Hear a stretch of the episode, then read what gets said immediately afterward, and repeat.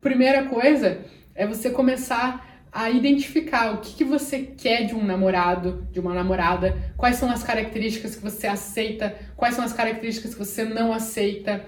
As pessoas elas precisam se conectar de alguma maneira, elas precisam ter ideais, elas precisam ter valores, principalmente valores compatíveis. Se eu valorizo a fidelidade e fico com alguém que valoriza o poliamor, vai ser muito difícil da gente dar certo.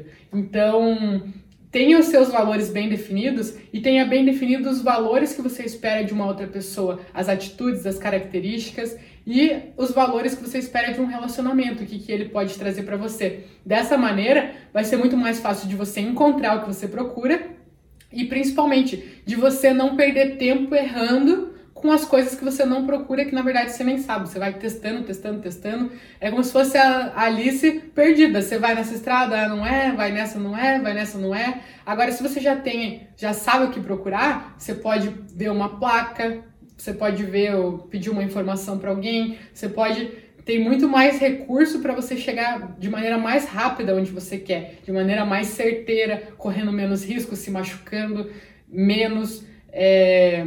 enfim, muito mais fácil de chegar onde você quer, nos objetivos que você tem em mente para um namoro, para um relacionamento e para a pessoa que você quer se relacionar.